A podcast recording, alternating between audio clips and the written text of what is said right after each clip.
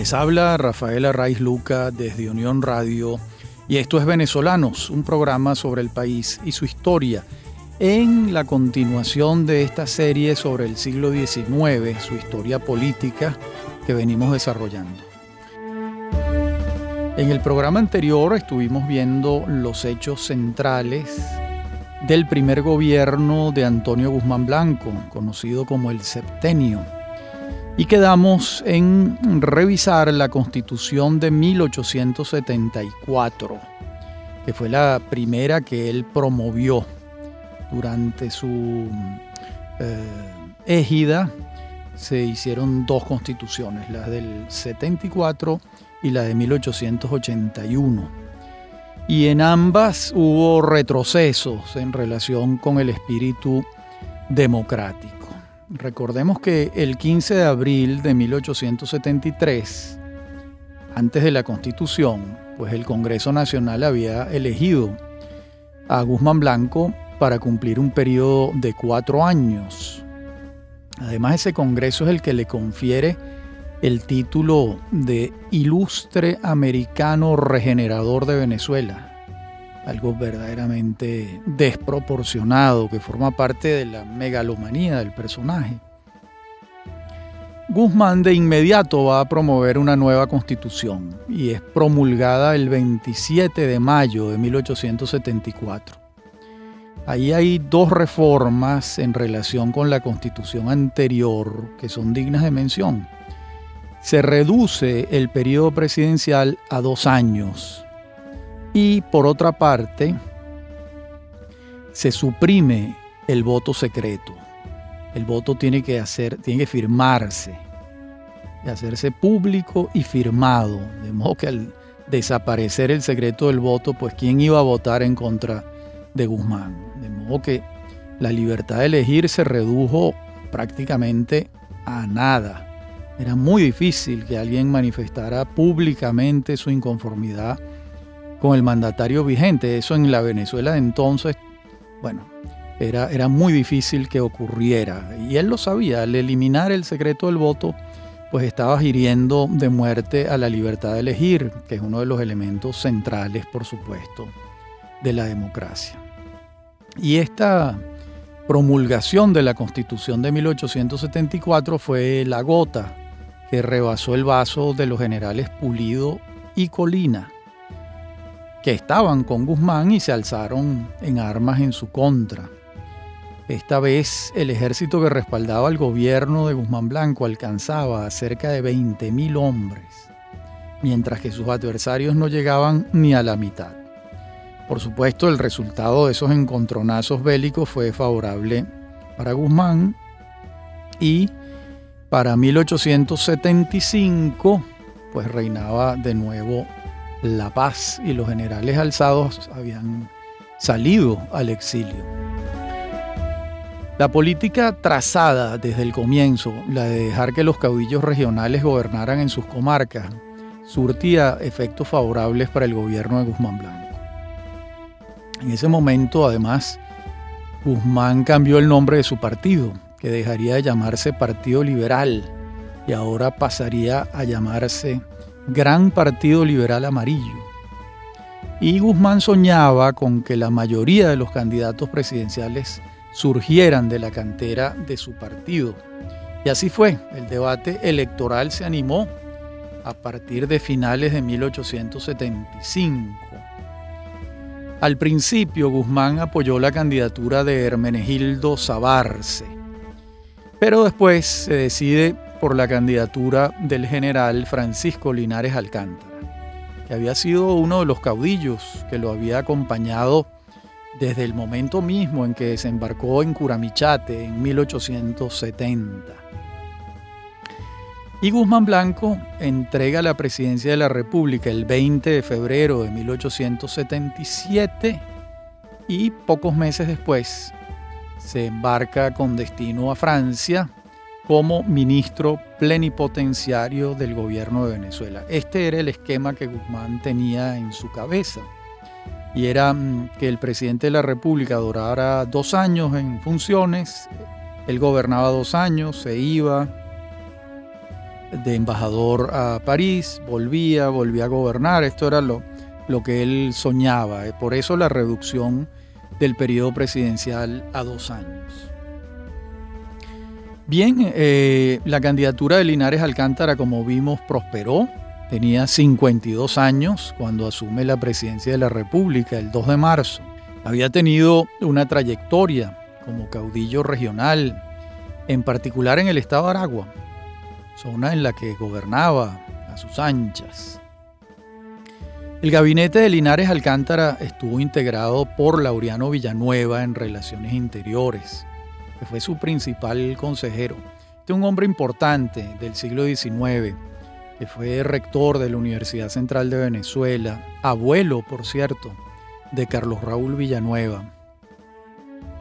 También estaba Raimundo Anduesa Palacio en Relaciones Exteriores, José Eusebio Acosta en Guerra y Marina, Vicente Amengual en Fomento, Adolfo Urdaneta en Hacienda, Manuel Hernández Sosa en Obras Públicas, Juan de Dios Monzón en Crédito Público y José de los Santos Escobar en la Gobernación del Distrito Federal. Recuerden que eh, el general Guzmán Blanco había ampliado el número de ministerios y había creado uno importantísimo, que fue el Ministerio de Obras Públicas, el famoso MOP, que funcionó con esa denominación desde 1874 hasta 1974, mm, cuando Carlos Andrés Pérez lo dividió en dos ministerios, que fue un un ministerio con una vida de 100 años. El primer ministro de Obras Públicas de Venezuela fue mm, el ingeniero Jesús Muñoz Tebar con Guzmán Blanco y va a aparecer muchas veces más Muñoz Tebar en nuestra historia porque fue un gerente público importantísimo en el siglo XIX, sobre todo en la construcción de obras públicas. Y la verdad es que mm, el propio Linares Alcántara va a encabezar la reacción contra Guzmán Blanco. Apenas Guzmán ha llegado a París, él encabeza la reacción contra Guzmán. El Congreso, él le pide al Congreso que lo designe como gran demócrata a Linares Alcántara. Y bueno, le permite al arzobispo de Caracas, Silvestre Guevara y Lira, eh, que regrese. Y esto era un mensaje muy claro a Guzmán Blanco, porque este arzobispo era prácticamente un enemigo personal de Guzmán. De modo que los mensajes que empieza a enviar Linares Alcántara son muy claros y hay una reacción muy grande contra Guzmán. Y em, hay un camino jurídico de esta reacción que es el que se quiere transitar y es modificar el periodo constitucional de dos años, regresar al fijado antes, que era cuatro años, el cuatrienio era mucho más razonable. Esto, por supuesto, contravenía lo dispuesto por Guzmán y los planes de Guzmán, de modo que el enfrentamiento entre Linares Alcántara y Guzmán Blanco ya era eh, abierto. Y entonces pasó pues lo imprevisto, y es que estando en funciones de gobierno, Linares eh, baja a La Guaira y de pronto enferma súbitamente de una afección bronquial.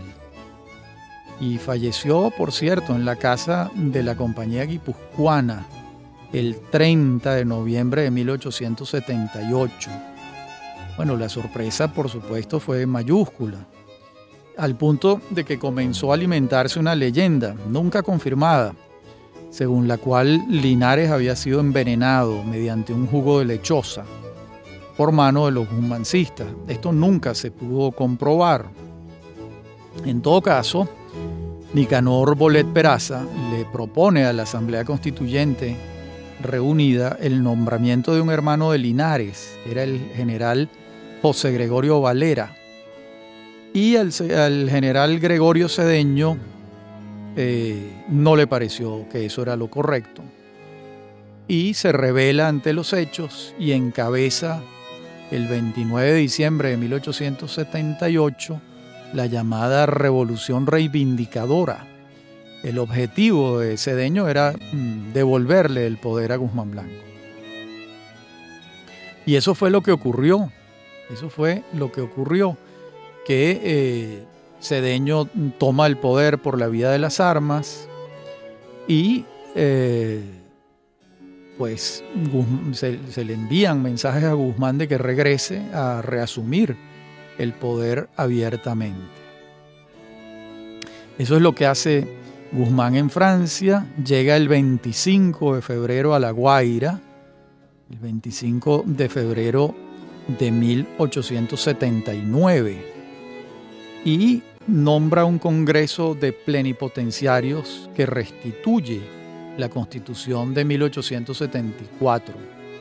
Y este congreso designa a Guzmán presidente provisional y ordena que se coloquen las estatuas en su lugar, porque durante el breve gobierno de Linares Alcántara, las estatuas de Guzmán Blanco habían sido retiradas. Me refiero a Saludante y Manganzón, que era como el pueblo las llamaba. Estaban colocadas una en el Calvario y la otra en el paseo que está entre el Palacio Federal Legislativo y la universidad hoy en día el Palacio de las Academias y la Biblioteca Nacional. De modo que se restituyen las eh, estatuas y Guzmán mm, regresa en junio a París a buscar a su familia. Deja encargado a Diego Bautista Urbaneja y se inicia un proceso de convocatoria de elecciones. Y pues resultó electo obviamente Guzmán Blanco. De modo que mm, este parpadeo de un año y tantos meses de Francisco Linares Alcántara en contra de Guzmán Blanco terminó con, esta, con la muerte de Linares, la rebelión de Cedeño y la reimposición de Guzmán, que viajó de París a, Caracas y eh, asumió el poder de nuevo. Y ya gobernando en este periodo que se va a conocer como el quinquenio, pues en la próxima parte del programa veremos la otra reforma constitucional y los otros hechos que van a tener lugar durante este segundo gobierno de Guzmán Blanco. Ya regresamos.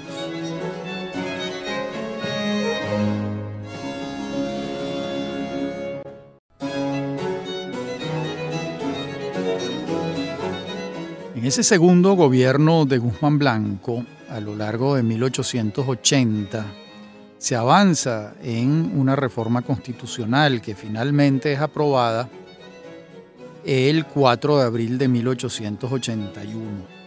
Esa nueva constitución nacional estableció una nueva organización territorial y la República de Venezuela mm, pasa a tener nueve estados y el texto constitucional consagra la creación del Consejo Federal, integrado por un diputado y un senador por estado.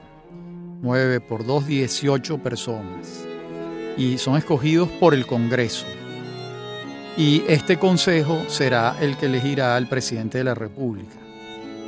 Es decir, que la reforma constitucional elimina el voto directo para elegir el primer magistrado se, conserva el periodo bienal, dos años ya establecido, y se establece la no reelección inmediata, tanto del presidente de la República como de los integrantes del Consejo Federal.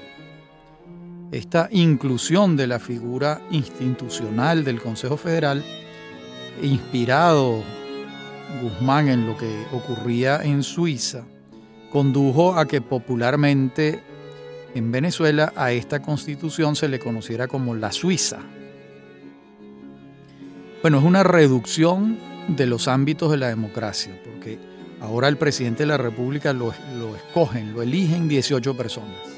Imagínense eh, si esto representa un retroceso en relación con los 35 mil votos que sacó Manuel Felipe de Tobar en las elecciones de 1860, por ponerles un solo ejemplo o los votos que sacó Juan Crisóstomo Falcón en las elecciones de 1880. 64-65. De modo que era un retroceso desde el punto de vista de la democracia, sin la menor duda.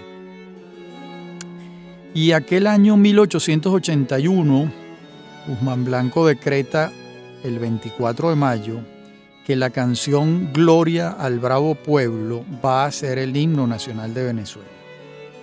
En recuerdo, según reza el, considerando el decreto, dice, los, voy a leerles textualmente lo que dice. Fue el canto patriótico con que los hijos de la Gran Colombia celebraban sus victorias y se alentaban en la adversidad.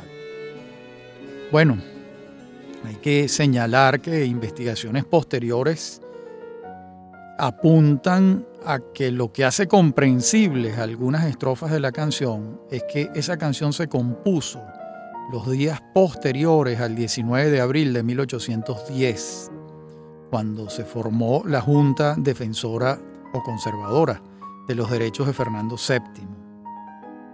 De modo que el proyecto patriótico como tal no estaba en marcha. Sí es cierto que se cantó mucho a partir de su composición y que fue entonada por los patriotas con mucha frecuencia durante la guerra. Pero no deja de ser un contrasentido que aquellos patriotas estuviesen voceando una canción que buena parte de sus estrofas lo que hacían era defender a un rey de puesto, que era Fernando VII. Pero bueno, estos son esos misterios o esos nudos extraños en la historia de Venezuela. En el quinquenio también se avanzó mucho en la era de los ferrocarriles.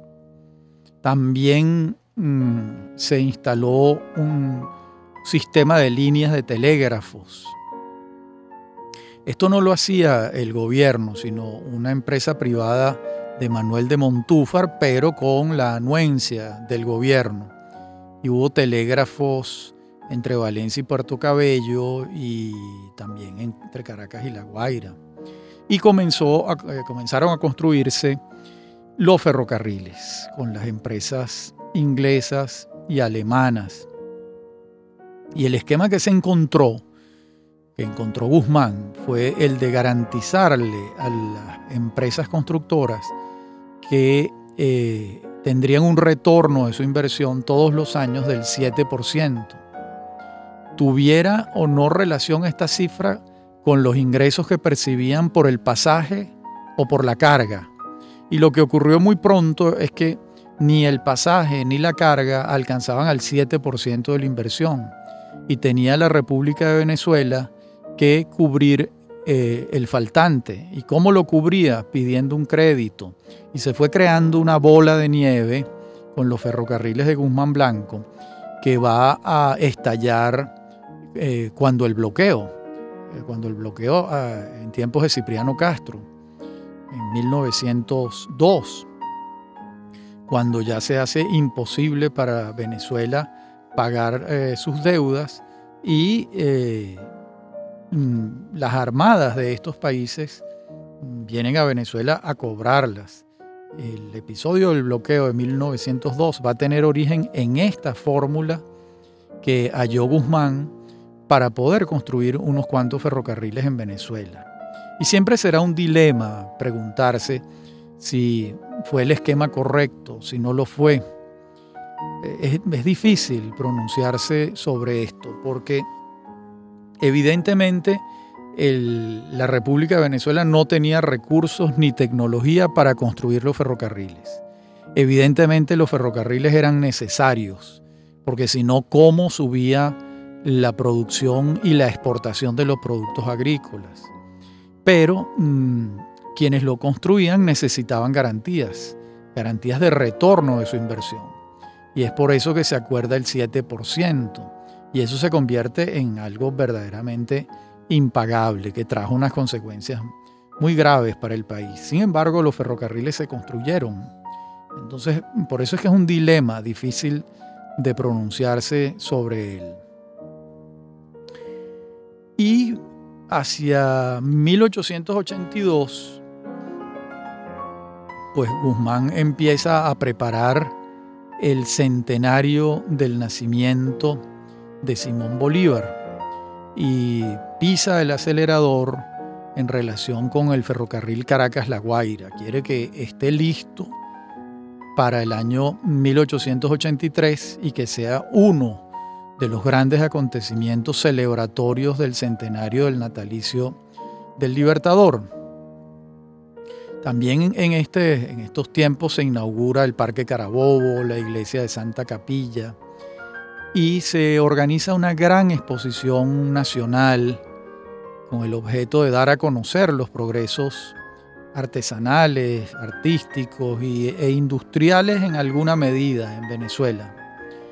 Ese año también Guzmán Blanco funda la Academia Venezolana de la Lengua, correspondiente de la Real Academia Española.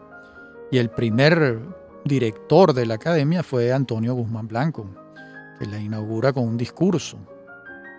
Esa fue la primera academia que se fundó en Venezuela. Y muchos historiadores coinciden en señalar que en 1883 es el inicio del culto bolivariano que permanece hasta hoy en día en Venezuela. Y el general Guzmán Blanco decide que para el bienio 1882-1884 su candidato sea el general Joaquín Crespo. Y pues se vuelve a aplicar el, esquema. Eh, Guzmán entrega el poder, asume Crespo y Guzmán se va a Europa.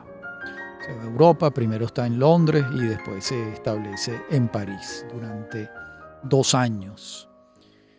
Las candidaturas para suceder a Guzmán fueron las de Venancio Pulgar, las de Juan Pablo Rojas Paul, pero el Consejo Federal, aquellos 18, eligió a Joaquín Crespo, porque esa era la voluntad de Antonio Guzmán Blanco. Y ese bienio para Crespo pues, representó una ardua prueba de fidelidad a Guzmán, ya que no fueron pocos los que se le acercaron con el ánimo de contraponerlo contra Guzmán. Y Crespo, la verdad es que le mantuvo pues la fidelidad a su jefe político. Le toca enfrentar en esos dos años una plaga de langosta importante arrasó con los cultivos hacia 1884. Y los precios del café también cayeron por una crisis mundial de la economía. De allí que eh, las arcas nacionales comenzaron a hacerse precarias y tuvieron que reducir en un 25% el sueldo de los empleados públicos. Y en 1884 falleció Antonio Leocadio Guzmán, el padre de Antonio Guzmán Blanco. Y de inmediato se trasladaron sus restos al Panteón Nacional. Y el déficit fiscal en estos dos años de Crespo se fue pronunciando, en buena medida por la caída de la economía mundial y en particular por la caída de los precios del café. Y mm, en ese, en ese bienio se inaugura el ferrocarril Valencia-Puerto Cabello bajo el mismo esquema de garantía del 7% de retorno de la inversión pautado por Guzmán Blanco. De modo que eh, eso también está allí. Hay un caso curioso, extraño, y es que Telmo Romero, que era el director del manicomio de Caracas, que era un aficionado a temas médicos, Joaquín Crespo creía que era un genio, una especie de brujo o curandero, que tenía unas creencias eh, insólitas en relación con la cura de la locura. Y Crespo pues le creía mucho, le creía muchísimo. Y hubo una manifestación en contra de este extraño personaje en la Universidad Central de Venezuela. Y bueno, con buenas razones, pues, porque Telmo Romero no era médico y no tenía ninguna razón para ser el director del manicomio de Caracas, en un tema tan delicado como es el tema psiquiátrico. Y allí lo que se estaba era protestando eh, por la incompatibilidad entre la ciencia médica y esa práctica sin fundamento científico que desplegaba Telmo Romero. Por cierto, es un personaje muy bien estudiado en la biografía de Ramón J. Velázquez de Joaquín Crespo. Bien, en la próxima parte del programa seguiremos viendo estos dos años del primer gobierno de Joaquín Crespo. Ya regresamos.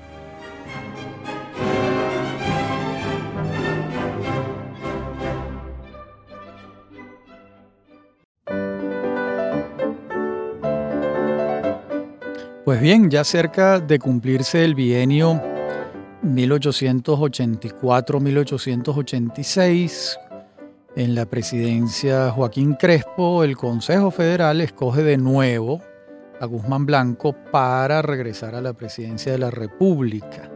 Lo escogen el 27 de abril de 1886. Sin embargo, eh, pues no se sabe muy bien si Guzmán Blanco no quería regresar o le gustaba que le adularan. El caso es que tuvo que viajar a Europa una delegación para convencerlo de la necesidad de su regreso. Bueno, lo convencieron sin mayores problemas y llegó en agosto Guzmán Blanco. De abril a agosto estuvo por allá eh, atrasando su regreso. Y los adulantes de Guzmán cuando pisó tierra en La Guaira, lo reclamaron como, lo declararon como el aclamado de los pueblos.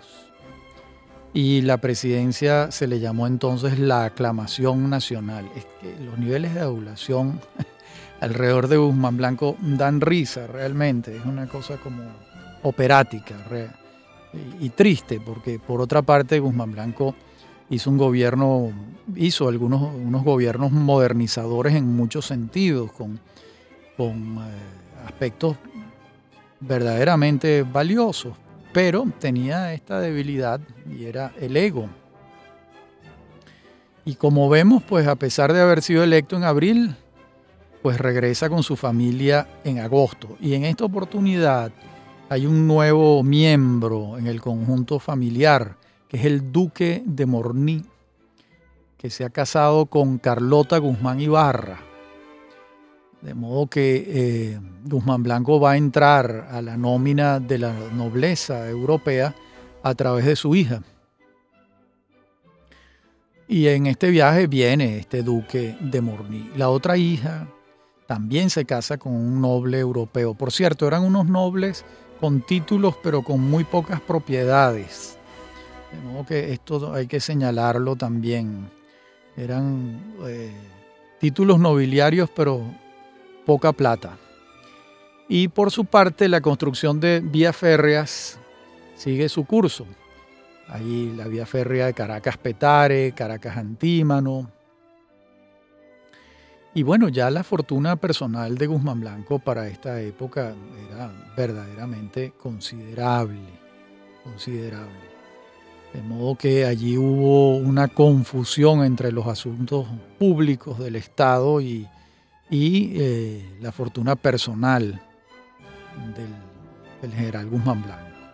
Es imposible no reconocer, ¿verdad?, que, mm, algo, que muchos aspectos de su, de su obra pública son reconocibles, como el decreto de instrucción pública gratuita y obligatoria, como la redacción de los nuevos códigos como la reforma urbanística y arquitectónica de Caracas, la construcción de los acueductos en casi todas las ciudades importantes del país, pues el sentido que tenía muy claro Guzmán de los símbolos de la nacionalidad y por eso decide convertir la iglesia de la Trinidad en el Panteón Nacional, por eso decide que el el Gloria al Bravo Pueblo se convierte en el himno nacional, por eso crea una moneda propia, que es el Bolívar de Plata, que sustituye al peso y, a la circulación de varias monedas a la vez que circulaban en Venezuela. Y a su vez le encarga a Martín Tovar y Tovar eh, la iconografía venezolana. Esos son un buen número de retratos que pintó Tovar y Tovar y de los lienzos de las batallas, por supuesto, las que están en el, en el Capitolio Federal, en el techo. El plafón de la batalla de Carabobo y las otras dos batallas que están allí.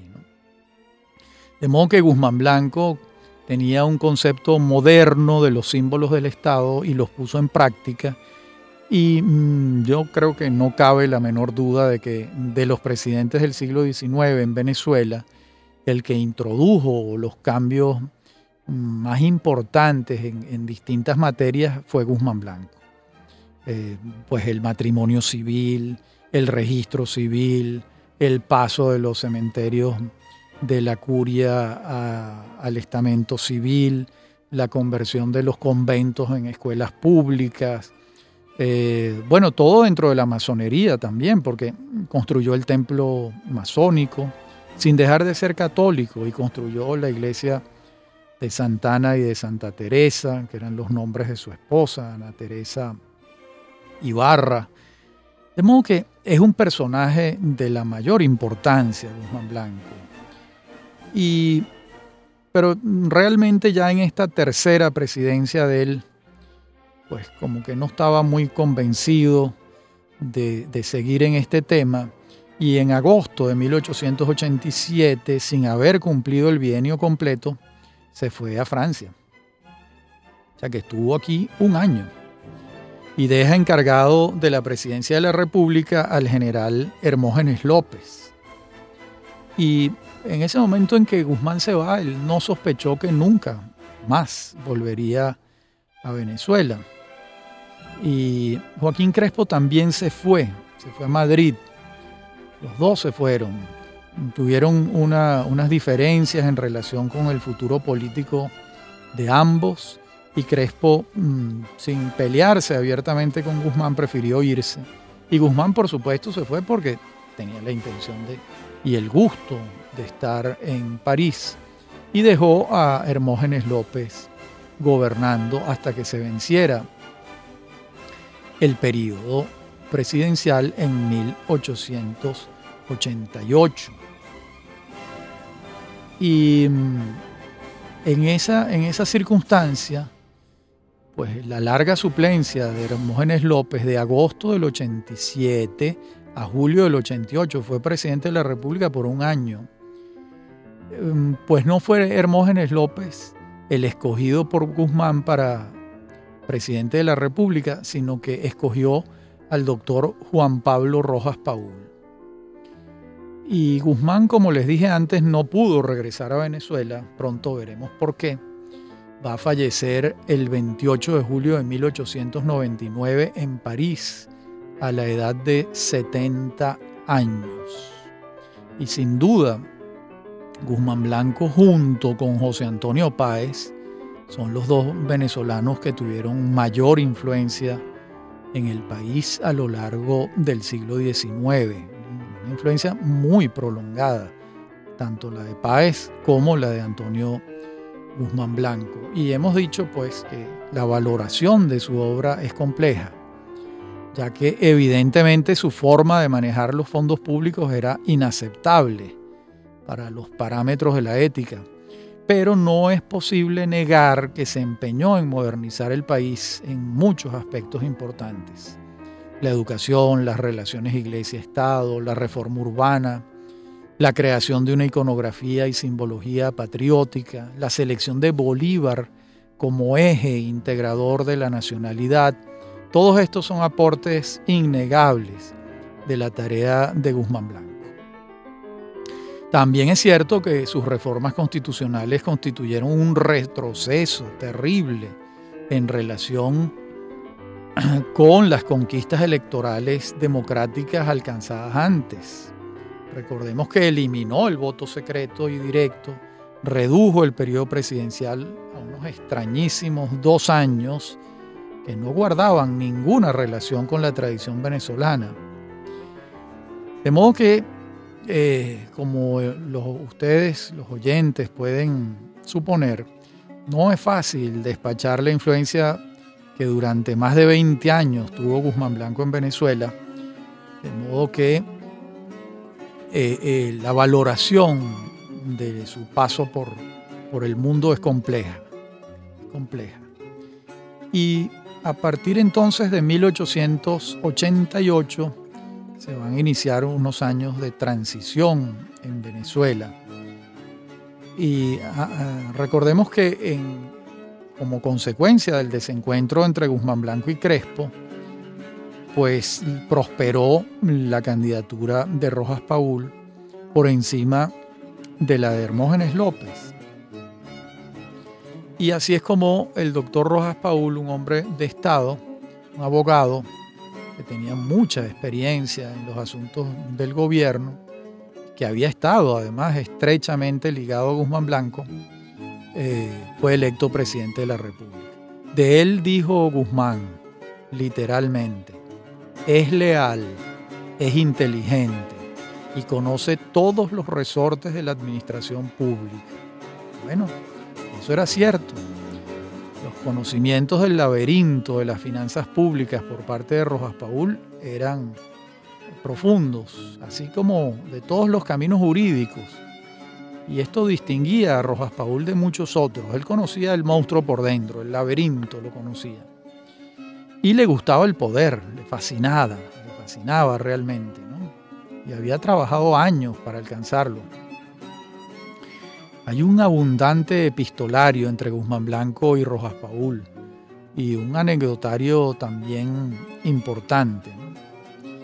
Y lo primero que va a enfrentar Rojas Paul es el alzamiento del general Crespo, quien se acerca a Coro a bordo de la goleta Ana Jacinta y es apresado por el general Francisco de Paula Páez el 2 de diciembre de 1888 y es trasladado a la cárcel de la Rotunda en Caracas y Rojas Paul va a visitarlo. Y entre ambos se llega a un convenio, un acuerdo, una negociación, a un avenimiento. Y Crespo acepta abandonar el camino de la insurrección armada. Rojas Paul lo, lo indulta y Crespo sale hacia Perú, al exilio, pero un exilio, digamos, sin persecuciones. Y este hecho fue el primero que marcó una distancia entre Rojas Paul y Guzmán Blanco. Aunque para muchos el lema del gobierno de Rojas Paul ya era un mentís a Guzmán Blanco, porque el lema era paz, legalidad y concordia. Y esto a Guzmán no le gustó. Pero esto lo veremos entonces en la última parte del programa. Ya regresamos.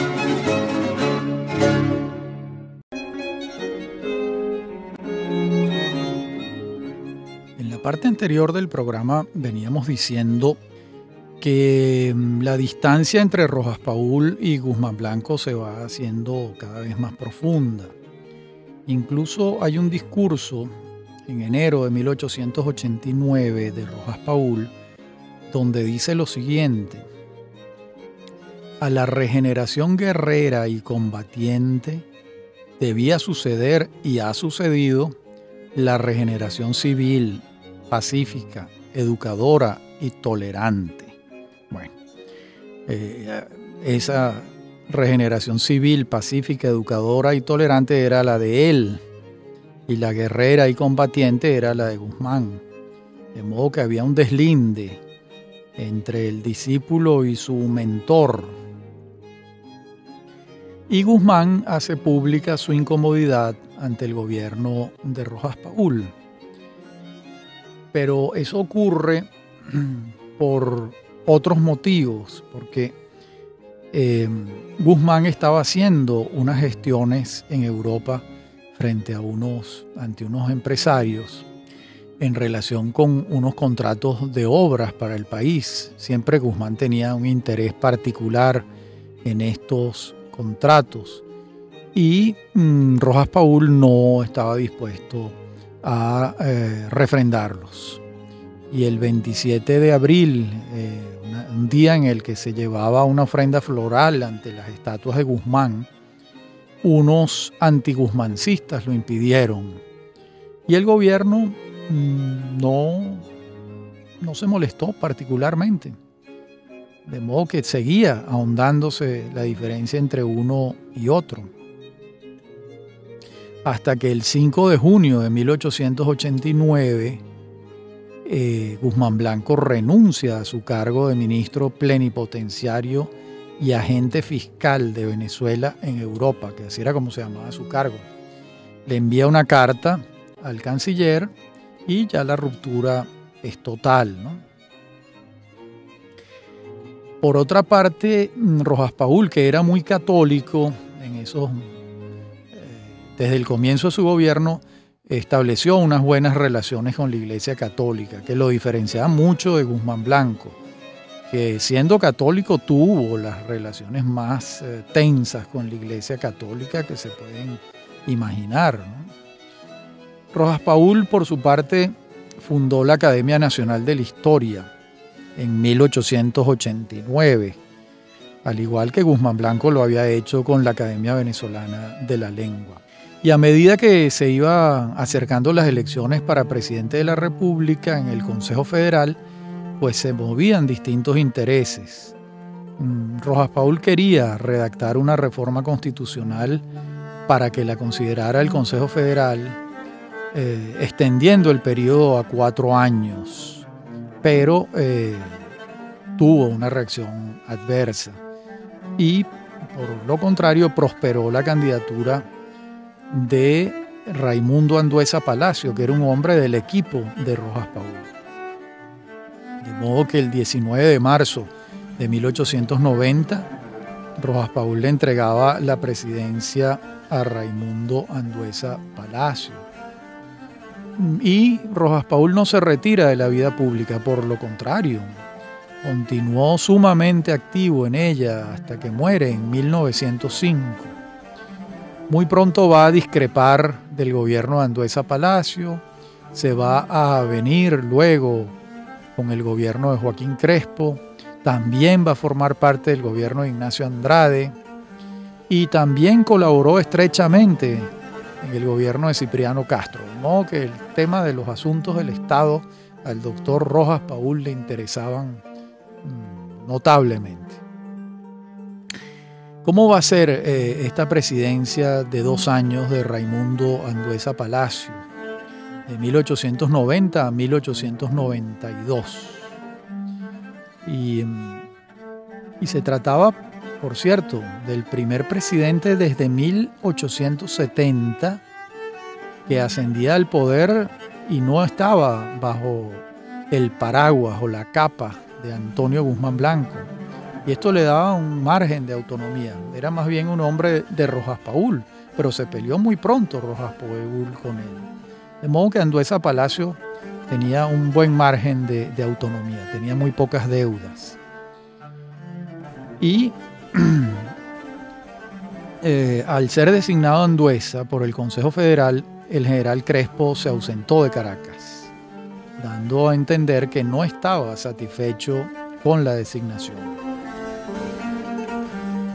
El gobierno de Anduesa en lo inmediato le da continuidad a las obras de Rojas Paul, dando a entender que hay un acuerdo entre el mandatario saliente y el entrante, pero muy pronto va a tener sus propias eh, circunstancias.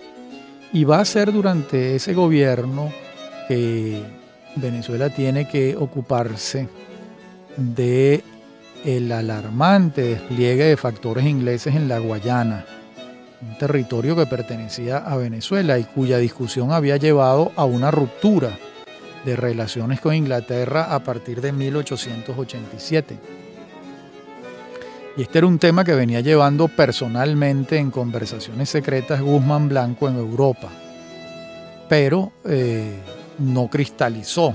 Fueron unas conversaciones secretas que para el momento entre el pleito entre Rojas Paul y Guzmán Blanco no habían eh, llegado a buen puerto. Bueno, hasta aquí hoy nuestro programa.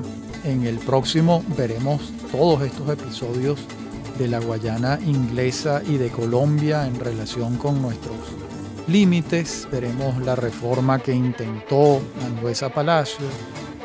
Veremos la segunda presidencia de Joaquín Crespo, etcétera, etcétera. Como siempre ha sido un gusto hablar para ustedes. Soy Rafael Arraiz Luca y esto es Venezolanos, un programa sobre el país y su historia. Me acompañan en la producción Inmaculada Sebastiano y Fernando Camacho. Y en la dirección técnica Giancarlo Caraballo.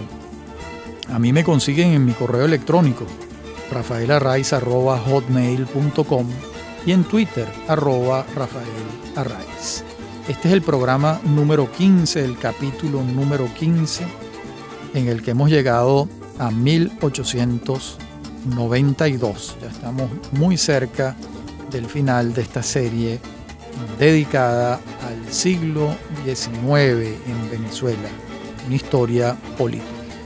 Hasta nuestro próximo encuentro.